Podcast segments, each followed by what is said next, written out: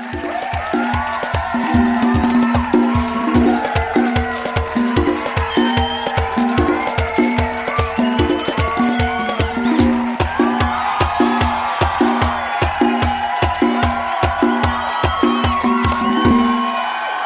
Saludos nativos, bienvenidos al episodio número 5 de Viajando al Origen con Nativos. Hoy vamos a hablar de un tema súper interesante, pero primero que nada, mis nativos de siempre, Michi y Héctor, ¿qué lo que? ¿Qué lo que, mi gente? Hello, hello, Happy New Year. Hola, mi bueno, gente. Feliz, Navidad, sí. fe- feliz Año Nuevo, es lo que quise decir en español, porque aquí estamos en República Dominicana. Claro, feliz año nuevo. Eh, claro, año nuevo. claro. Héctor aquí, de, en la otra esquina. Claro. También aquí estamos presentes siempre. Sí, sí, señores, no, súper felices de, de estar aquí con todos en este, en este nuevo año que promete mucho. Sí, que, 100%. que trae muchos retos, como ya habíamos mencionado en, en otros episodios. Pero hoy, hoy, aparte de, de las felices fiestas que, que, ya hemos, que ya hemos tenido en estos últimos días y de, y de este nuevo año, eh, vamos a hablar hoy de un tema súper interesante que son aventuras de montaña. Y tenemos a un experto el día de hoy en barranquismo. Ay, ay, ay. En inglés. Eh, y ese, ese experto, perdón, es Nicolás Vera, cofundador de Canyoning RD.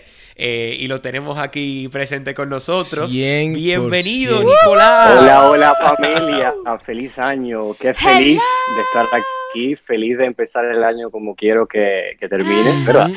Con amor hacia, hacia, hacia, hacia Claro. personas y nada, Claro. aquí ofreciendo el corazón siempre. Claro que sí. Muy bien, muy bien. Entonces, simplemente para los oyentes, para que entiendan más o menos el día de hoy, estaremos hablando un poquito sobre los diferentes deportes y aventuras de montaña que República Dominicana tiene. Y también vamos a profundizarnos un poquito en el canyoning con el experto de Nicolás. Y bueno, Nico, vamos ya a hablar contigo. Sí, yo, yo creo que la, la primera pregunta que, que, o no primera pregunta, pero simplemente lo primero que le vamos a pedir a Nicolás es que nos haga una pequeña descripción de qué es Canyoning y qué es Canyoning RD. Entonces, ¿cómo viene Canyoning RD a impactar el mercado como deporte de montaña o deporte de aventura? Eh, así que cuéntanos un poquito, Nicolás, ¿qué es lo que con eso? Gracias Jan, gracias Héctor y Mitch. Eh, mi nombre es Nicolás, como me presentaron, yo tengo de licenciatura, tengo, soy mercadólogo, de pasión escribo poesía. Justamente este año eh, ya me acaban de pasar, amigos, la diagramación de mi libro y empiezo el año con el movimiento, que es la causa fundamental de la vida, ¿verdad? A las cosas hay que caerle Ok. encima y hay que ponerlas en funcionamiento para que se den. Así es. Y como todo está hecho de movimiento, el deporte, canyoning, es un deporte que si podemos verlo en tres etapas de la historia de la humanidad, tenemos un contexto en la antigüedad. Voy a dar tres contextos que son en la antigüedad, en la edad contemporánea y en la actualidad.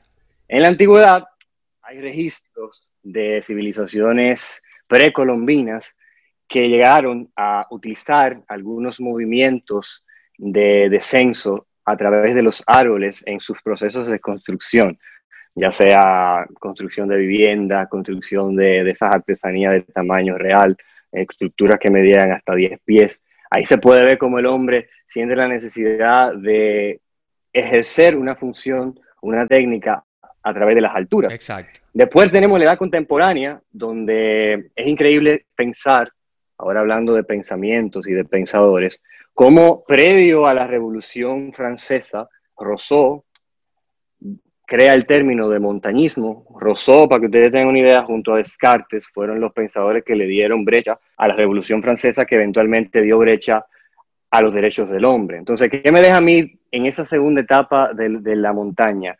que siempre hubo en la humanidad, un, después de llegar cierto nivel espiritual e intelectual, hubo, siempre hubo un acercamiento a los recursos naturales, porque mira cómo el término lo crea un filósofo eh, sociólogo francés, el término de montañismo. Ya en la edad contemporánea, donde, donde vemos las maniobras que vemos, los descensos que vemos, antes de explicar el deporte en sí, fue a finales de los 80 y de los 90 donde ya se le empieza a dar una forma al deporte a través de la prima hermana de nosotros, que es la espeleología. Claro. El canyoning realmente, claro, realmente tiene, tiene familiares de trabajos verticales, la construcción, la minería, pero el deporte en sí se desarrolla a través de la espeleología, que quiere decir el estudio de cueva a través de descensos.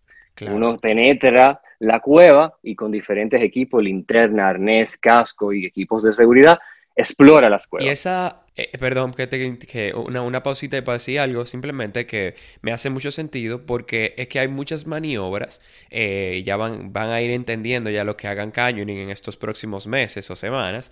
Eh, hay muchas maniobras en la espeleología, tanto de nudos como del uso de materiales y equipos, que se asemejan al, al canyoning y por eso entonces ya lo, que mencionas claro, Claro, claro. Como, como edad actual, entonces, para los movimientos, se ha dado una familiaridad bastante perpetua en la relación de la espeleología y expedición de barrancos o barranquismo y canyoning en inglés.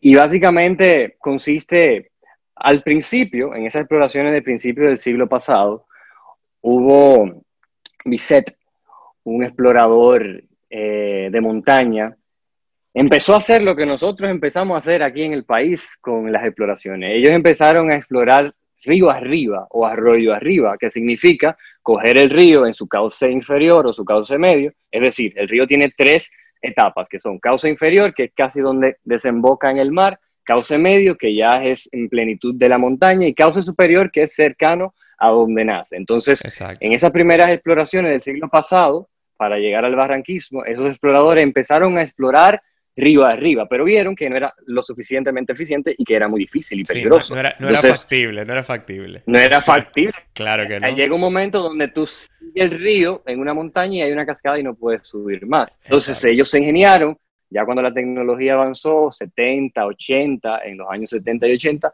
y le cambiaron la tortilla. Ahora vamos a hacerlo al revés. Vamos a llegar al cauce superior del río y vamos a empezar a descender el río. Y ahí es donde, es donde comienzan los movimientos de barranquismo, que es simplemente el descenso a rapel con diferentes técnicas por arroyos, ríos y cañadas. El deporte, por su complejidad y por su hermosura, contiene todo. Nosotros lo hemos visto aquí, compañeros, que contiene contiene nado, contiene saltos, contiene pequeñas escaladas. Entonces es un deporte que contiene senderismo también en las aproximaciones. Entonces es un deporte bastante completo y hermoso. Y nos ayuda a entender eh, que la montaña es un gran sistema vivo que vive cambiando y nunca nosotros con la experiencia que tenemos en el país, ya quizá entrando de lleno al tema de Cañón y República Dominicana, hemos visto que ningún ecosistema es semejante dentro de un cañón. Todo es constante, todo cambia. Inclusive lo que tú encontraste en un momento, hace un mes, si pasó un movimiento de tierra pasó una temporada ciclónica, tú vuelves y lo encuentras diferente. Entonces parte de, la magia de, ese proceso. De, de, la montaña y en este caso de verlo desde cerca a través del deporte. Muy bien. Claro, y esta conversación, para que todos sepan, es, es bastante peculiar porque aquí todos los cuatro que estamos hablando en este podcast ahora mismo hemos hecho alguna certificación alguna vez de canyoning o barranquismo. Entonces eh, creo que la, conversación se va a nutrir bastante en lo adelante. Así que continuemos. ya, ya por lo menos saben eh, que qué es lo que con el canyoning, ¿verdad? Oh, yeah. claro. Entonces, llegando a Canyoning República Dominicana, nace ciertamente de, de cómo se expande todo en, el, en el mundo a través del conocimiento, a través de personas. Hubo un momento donde nos llega la noticia de que hay unos puertorriqueños que ven estas exploraciones que hacemos aquí, nosotros como exploradores, y nos contactan y nos dicen, hey, nosotros queremos ir de, de inmersión a hacer canyoning. Ahí es donde nosotros como equipo decimos, ok, ¿qué es eso? Nosotros que hacíamos exploración de río, como empezaron los exploradores a principios del siglo XX, hablando de 1909, y ya nosotros vimos que de forma segura y con unos procesos y a través de unas herramientas, el deporte se aprovechaba o el, el, hecho de estar en el río se aprovechaba muchísimo más. Y es a principios, a finales del siglo, perdón, a finales del año 2017, donde empezamos a recibir información fuerte del deporte y donde se crea, en este caso, la instancia de Canyoning República Dominicana, a través de ese conocimiento que llegó desde Puerto Rico. Ya aquí, en 2017, eh, creamos las redes y ahí comienza el proceso de certificación de todo el equipo. Ahora que tú mencionas eso de, de certificaciones, Nico, eh, ¿cómo, ¿cómo, uno se puede certificar? Porque, por ejemplo, yo me enteré porque, bueno, imagínense, yo soy amiga de ustedes, entonces yo obviamente me certifiqué porque ya yo me imaginé que ustedes también iban a hacer certificaciones y eso, pero ahora mismo, por ejemplo, si una persona quisiera certificarse, ¿cómo lo pudiera hacer?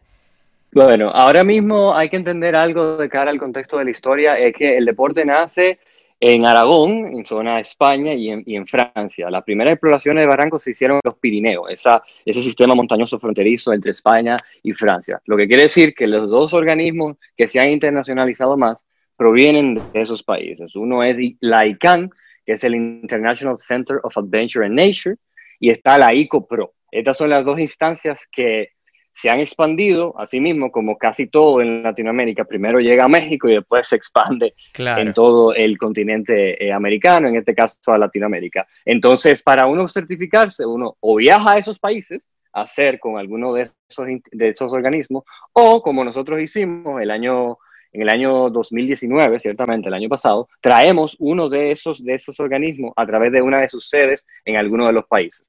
El año pasado lo hicimos con ICANN Colombia y fue un éxito, realmente. Lo trajimos aquí al país, certificamos 18 muchachos y fue toda una experiencia. Sí, o sea, entonces em, esas, esas certificaciones eh, me parece que ya por el por el, por el contexto de, de, la pandemia misma, este año no se pudieron realizar en este 2020. Pero esperamos que ya para este 2021, pues eh, ya por lo menos a mediados de 2021 las cosas vayan cambiando y, y otras personas que, que, no conocen del deporte y que quieren realizarlo, porque sé que hay muchas, muchas personas queriendo realizar, muchas personas escribiéndole incluso a la página, Nico, escribiéndonos en la página que quieren realizar eh, canyoning entonces, y aprender cómo hacerlo. Entonces, eh, Dios mediante en este 2021, por lo menos a mediados, ya, ya se van a poder realizar certificaciones, ¿cierto?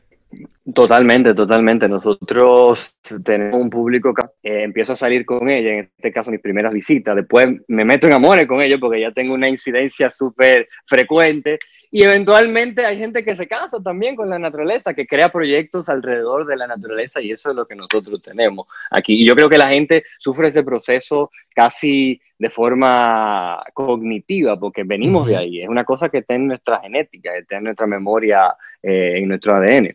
Entonces, es muy natural que la gente quiera seguir consumiendo las experiencias y eventualmente llevarlo a otro nivel. Y tenemos mucha gente en eso. Y una pregunta, Nico. Entonces tú, tú obviamente junto a Giancarlo, pues fundaron Canyoning RD, que para mí es un proyecto súper lindo. Eh, lo pueden encontrar en Instagram, en todas las redes realmente, Canyoning RD. Em, y una pregunta, Nico, porque yo obviamente sé cuáles son algunas de las rutas, porque las hemos, eh, las hemos hecho juntos, pero ¿cuáles son todas las rutas que Canyoning RD hoy puede ofrecer y quizá lo que tenga pensado de ofrecer en Muy el buena pregunta. Claro, nosotros como, muy buena pregunta, eh, ciertamente nosotros nos especializamos en canyoning, pero también tenemos la misión de crear la infraestructura de los deportes de montaña, porque como país caribeño que, que generalmente eh, depende de sus playas, inclusive el centro, eh, la parte neurálgica del turismo aquí son las costas, pero nosotros tenemos la particularidad de que en biodiversidad tenemos fenómenos peculiares, como la elevación más alta del Caribe, por ejemplo, con el Pico Duarte y el parque y los parques J. Armando mm. Bermuda y José, José del Carmen Ramírez. Entonces, eh, queremos en nuestra misión instaurar la cultura de alta montaña y por eso nos especializamos en canyoning. Sin embargo, la montaña trae otras actividades de exterior y de deportes de montaña como la escalada, como el rafting, como el kayaking, como el senderismo que nosotros estamos desarrollando. Actualmente Pero muy completo, no puedo. claro, y vamos, y vamos con todo. Y vamos a extenderlo a deportes acuáticos también, al surfeo, al kitesurfing. Sí, eh, es que el tema, el tema se va más allá eh, que simplemente deportes de montaña, porque Canyoning inicia con ese deseo, pero se da cuenta que hay otros tipos de recreación que se pueden hacer al en el exterior que también te pueden conectar en la naturaleza, con la naturaleza y no necesariamente sean de montaña. Entonces, eh, de ahí fue que nació esa iniciativa, bueno, nuestra, mía y de Nico, de expandir la, la oferta de, de Canyoning. O sea que eso, señores, esto viene bueno, dígale Nico, esto viene bueno. Claro. claro que sí, pero, pero para yo mandarle ahí una curvita, entonces, porque, o sea, yo entiendo que hay muchas experiencias que ustedes tienen muy bellas, que de hecho el otro día por una de ellas. Eh, que fue el kayaking. De las nuevas, de las por cierto.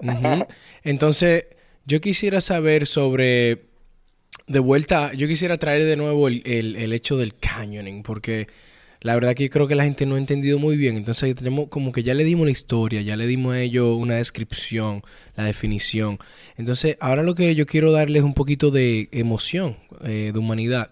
Entonces mi pregunta, Nico, para ti es la siguiente, o para todos. Eh, ¿Cuál o cuáles son las cascadas más hermosas y retadoras que han Ay, visto? Dios mío. Ya yo quiero escuchar lo que Nico va a decir. Ay, ay, ay, ay, ay. Descríbelo, poema, mi loco. Con amor. Suéltalo, con amor. Nico. Yo creo que yo sé por dónde viene eso. Pero dale. Mira, eh, eh, bueno, es un íntimo placer el de, nacer entre orillas, entregada a la pradera y a la mudez de las piedras. Es muy, es muy interesante. Wow, poeta, señores. La poesía, hay todo aquí. Esto puede ser una tertulia. Señores, estamos con un poeta aquí, estamos con un poeta. Pero a mí, momentos de las exploraciones que son el avistamiento que se da, como hablamos de que era la primera, eh, eh, el primer momento del proyecto donde no hacíamos el deporte, y está el momento entonces del deporte. O sea, yo tengo en mi mente lugares que he llegado con el deporte y llegado- y lugares que he llegado sin el deporte. Entonces, con el deporte, de que te pueda decir que, que me ha sorprendido, señores, aquí hay dos personas de las cuantas, de las cinco que estábamos esa noche, y es realmente la gorga de Río Bauruco en Barahona. Ay, ay, ay. fue ay. una Esa, experiencia. esa, O sea, fue una esa experiencia. cascada por su, Bueno. porque ya no es solamente su representación por lo que significa, sino por lo que transmitió y marcó en nuestras vidas. Para mí, esa cascada de algunos, de algunos 40 metros con un, con un remolino en el fondo y, y- y- aguas cruzadas y con esa agua del río Bauruco, quien ha ido a la plaza conoce Conoce. el azul de esas aguas, para mí fue, fue una experiencia in- inmejorable. Eso fue, eso fue, señores, que salimos a las 8 de la mañana de un sábado y llegamos a las 5 de la mañana de un domingo. Esa fue la exploración de ese, del otro día. O sea, eso es otro podcast, básicamente. Pero ya, ya quizás avistamiento, me acuerdo de Sa- Salto el Gallo, que después de la Jalda, yo diría que es la, la cascada más alta que yo he visto. Salto de la Jalda tiene para el registro, tú sabes, de medio ambiente 100, 120 y pico, 130 metros de altura. Y Sí. ese del Gallo, en Corocito, San Jo- Sajoma, San José de las Matas, debe medir algunos 110.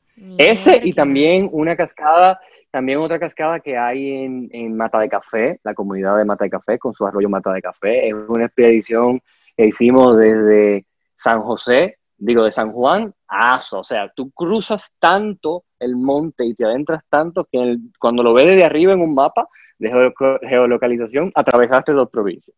Y esa cascada también debe de medir en composición como algunos 130 metros. eh, ¿Y, qué tal, y qué tal la, la, famosa gritona? Esto no, no es tan comercial, pero como estamos hablando del deporte.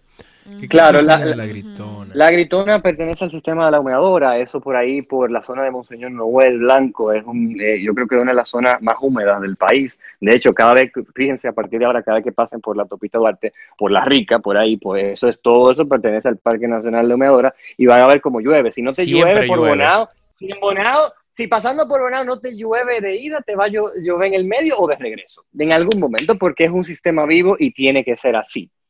Entonces, eh, eso... Claro. Esa, esa, esa no es conocida, esa se ve desde la comunidad de Blanco, desde la carretera, y es una exploración que tenemos pendiente.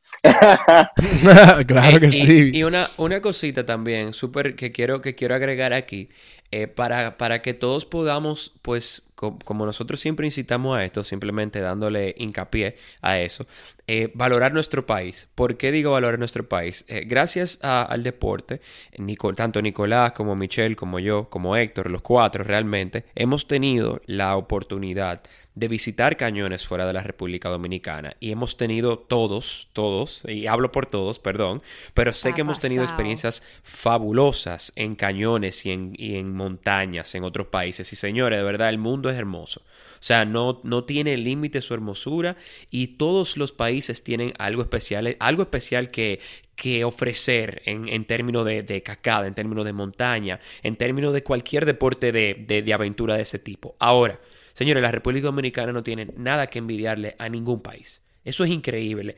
La cantidad de recursos y, y- y- y- cosas lindas que hay que ver en la montaña aquí, porque eso es una tierra de montañas. Si se fijan, salgan a cualquier carretera, se pueden ir tanto al sur como al norte, como al este, y en el este es que van a ver menos montañas, pero después, si se van norte y sur, señores, todo el tiempo montaña y entonces por eso somos un país tan rico. Entonces simplemente queriéndole dar hincapié a eso. somos, sí.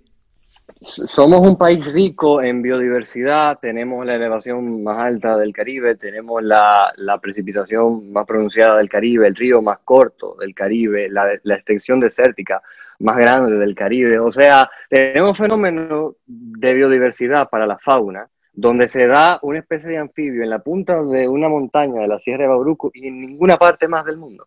O sea, a ese nivel está este país y la región sur, por ejemplo. Entonces...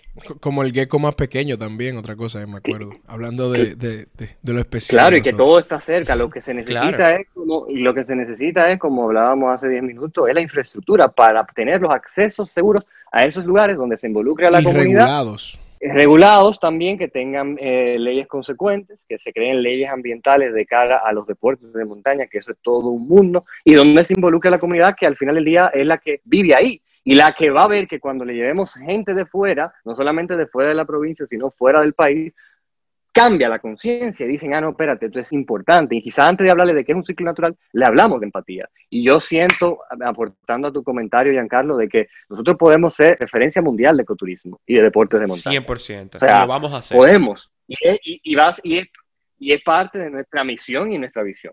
Correcto, yo estoy totalmente de acuerdo y justamente por eso también nace Nativos también, porque Nativos es prácticamente un hermano de Canyoning.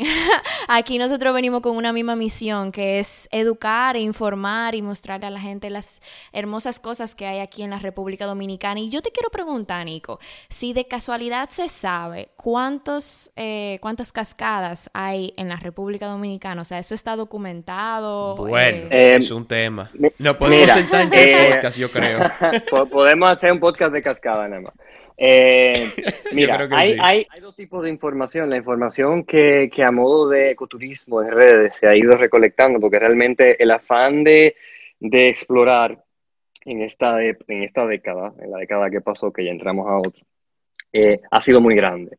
Entonces, ha habido exploraciones de gente que, que, ha descubierto nuevos lugares. Pero si tú me preguntas un número oficial, lo más cercano a eso, yo que estuve colaborando en un proyecto eh, con una institución eh, grande en el país hace poco, eh, lo más cercano a un número oficial es tomar el registro de parques nacionales, reservas y monumentos naturales que hay en el país, que eso te lo, lo maneja medio ambiente, y comenzar a enumerar eh, ese listado en cuanto a saltos, cascadas y ese tipo de cosas. En un número aproximado pudieran ser algunas 110 saltos de agua y cascadas. Así, registrados, que cuando está registrado sabemos que de una forma u otra tienen infraestructura para llegar. O sea, son lugares que tú parqueas en los saltos de Jima, en Aguas Blancas, en, en Constanza y ese tipo de cosas.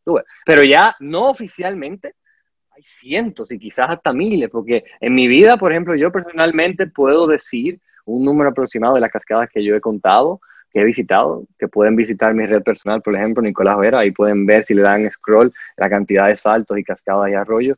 Yo he contado más de 300 cascadas. ¡Wow! En este país. Increíble. Más de 300. ¡Wow! ¡Qué increíble!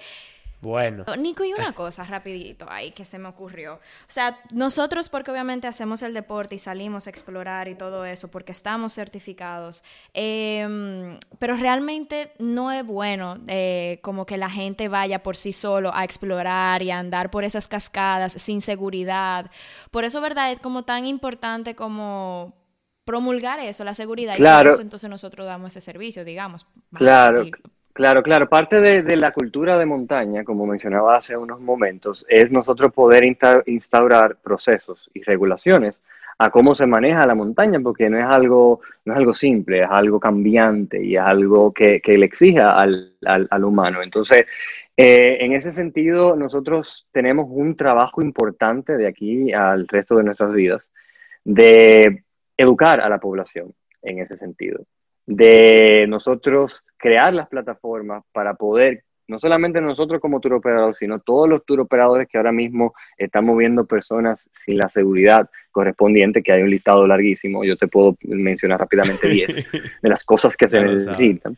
Y, y rápidamente, tú sabes, que no vamos a entrar en detalle porque es también otro podcast, pero pero sí, es una misión importante saber de que hay que entrar con, con primeros auxilios, de hay que entrar con manejo de aguas vivas, de hay que entrar con manejo de sendero, con manejo de rescate, maniobras de fortuna, con un paramédico. Entonces son, son un sinnúmero de cosas que nosotros que podemos decir que a su 90, 95% lo estamos logrando y que queremos transmitirle a esa sinergia que tienen los ministerios de Medio Ambiente, de Educación y de Turismo, porque eso es un trabajo contigo. Los tres tienen que ver y con los tres vamos a trabajar y vamos a, hacer de República Dominicana eh, una referencia mundial de ecoturismo. Claro, es súper importante que exista armonía entre las entidades gubernamentales, los turoperadores y las comunidades Canyoning RD en su ejercicio se ha encontrado con muchísimos retos, tanto sociales como económicos y medioambientales, que en su mayoría son por la falta de regulación.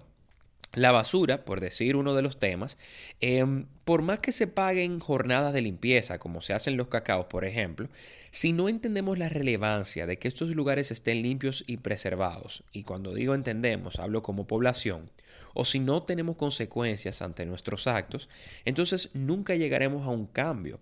Y todo esto pasa por la gran falta de empatía que tiene la población dominicana hacia la tierra.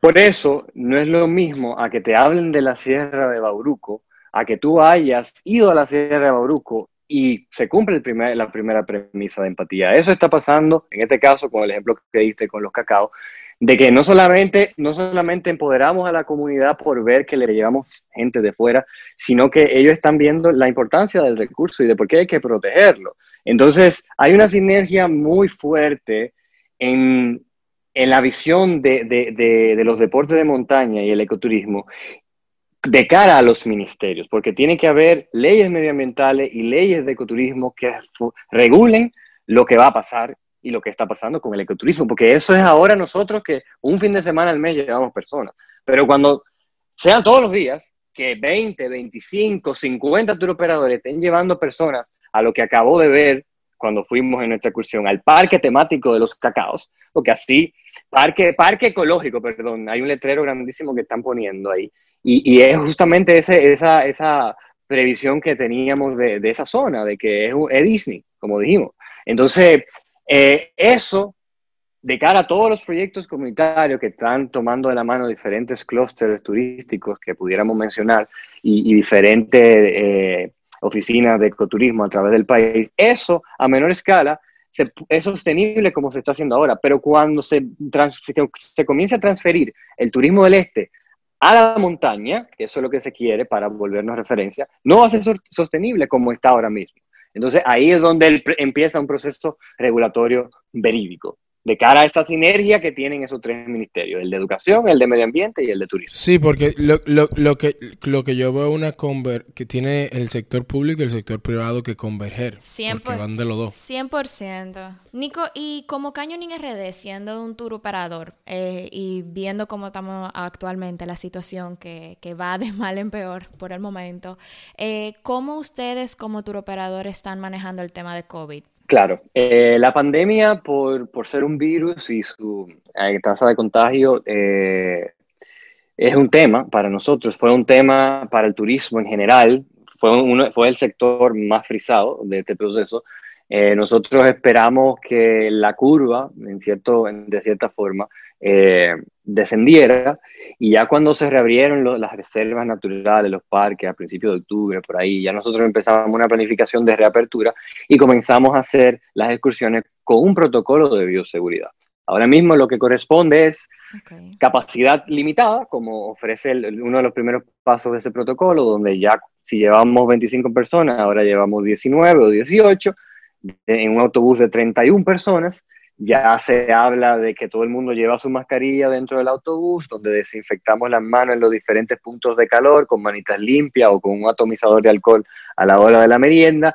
Se manejan los grupos segmentados para la guianza dentro del cañón, es decir, que si hay un grupo que vino en familia, una pareja, se trata de llevar en ese orden numérico que se le da para la progresión, o sea, el camino dentro de la ruta, se tratan de llevar separados a esos grupos y de una forma u otra evitar, evitar los contactos. Buenísimo. Muy bien. Eso es parte de la solución de, de, reintegrarnos como podemos, porque la vida tiene que seguir, señores, la economía tiene que seguir.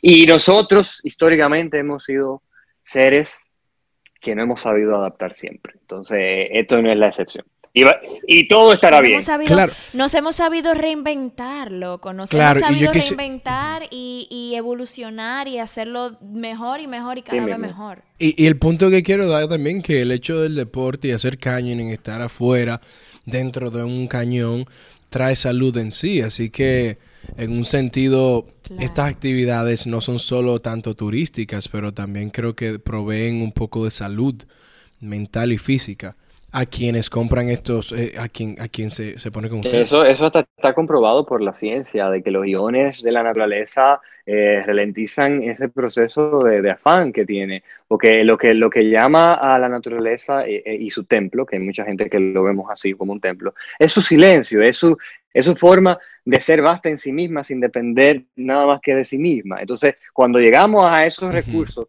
nosotros estamos en esa réplica de ese sentimiento, de ese silencio y de esa energía. Sobre todo porque venimos de ahí. El concepto de ciudad como se conoce es nuevo. Entonces, cuando estamos dentro de la naturaleza, nos sentimos como en casa porque de ahí venimos. Totalmente. 100%, Nico. Entonces, la siguiente pregunta que te tengo, creo que te va a encantar eh, es la siguiente. ¿Hacia dónde va todo, Nicolás? ¿Cuáles son tus sueños? ¿Cuáles son las metas? ¿Qué te, has propuesto y se, ha puesto, se ha propuesto Canyon en RD este nuevo año 2021? Eh, a mí me gusta mucho, a mí me gusta mucho la, visión eh, casi bíblica, cual sea, sea la creencia, o en este caso espiritual, para llamarlo de una forma, de que el lugar del hombre está donde su hermano lo necesita.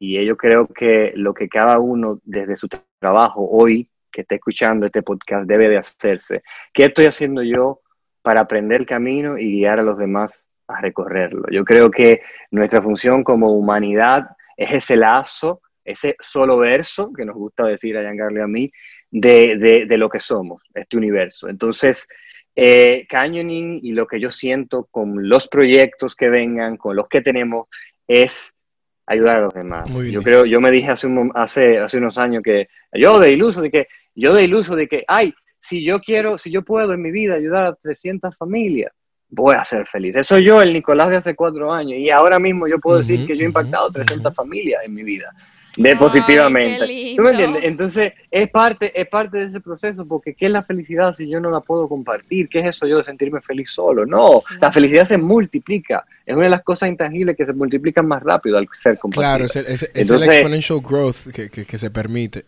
dentro de la ley. Claro, entonces como visión de negocio siempre yo he tenido una visión casi fundación de, de, de este proceso de, de, que, de que se necesita se necesita palabras de, tranquilidad, de aliento y se necesita quien, quien le ponga un amor desinteresado a tanto interés en este mundo. Me encanta, me encanta, gracias. Claro, claro. Y entonces, bueno, miren, yo creo que ahí yo creo que con eso que Nicolás acaba de decir, simplemente, señores, la respuesta es que lo, que va, a intentar hacer Canyoning en este tiempo es seguir conectando personas con la naturaleza y cada vez a una mayor escala, siempre, siempre tomando como primicia eh, la sostenibilidad y que se haga de una manera armoniosa, tanto con los recursos naturales como las personas que son eh, nativas de, de, las comunidades a las que visitemos. Entonces, eh, vamos a seguir. Nico, de verdad, ha sido un honor tenerte aquí con 100%. nosotros. 100%. Eh, de verdad que, que, espero que las personas hayan podido absorber un poquito de todo lo que hablamos. Señores, Nicolás Vera lo pueden seguir en Instagram con su cuenta Nicolás Vera eh, y también pueden seguir Canyoning RD para que conozcan sus viajes y las diferentes ofertas ya lo estoy siguiendo. que, tiene, que, tiene el tour operador para, para, para este 2021. Así que, sin más, Nicolás, de verdad, muchísimas gracias, por estar aquí con nosotros. Gracias a ustedes, mucho amor siempre, mucha luz y sigamos creciendo. ¡Yay! ¡Qué lindo! gracias, Nico, de verdad. Gracias por todo, por toda esa nutrición tan rica que nos has dado el día de hoy. Bueno, mi gente, la verdad es que ha sido un episodio súper rico en contenido. O sea, aprendimos un montón. Yo que hago el deporte de canyoning, yo aprendí más de lo que yo pensaba que yo sabía. Yo no sabía nada, ahora que yo sé.